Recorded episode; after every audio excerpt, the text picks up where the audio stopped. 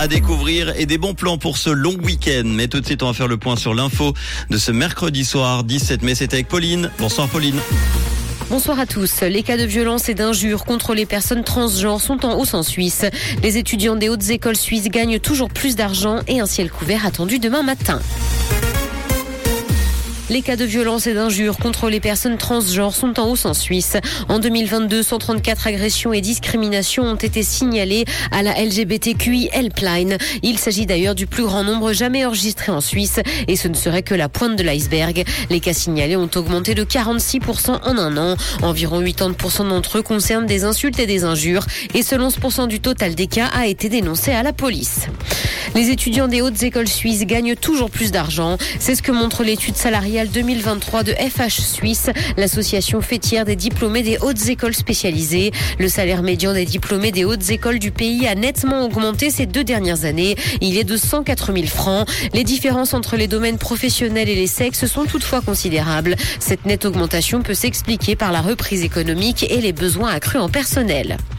Les travaux pour rafraîchir la plateforme 10 à Lausanne ont débuté. Le projet prévoit l'installation d'une fontaine à brumisation, la plantation de 23 arbres et la pose d'un nouveau revêtement moins foncé que celui qui est actuellement en place. Et ce pour s'équiper contre l'effet îlot de chaleur. La fin des travaux est quant à elle prévue pour la fin du mois de juin.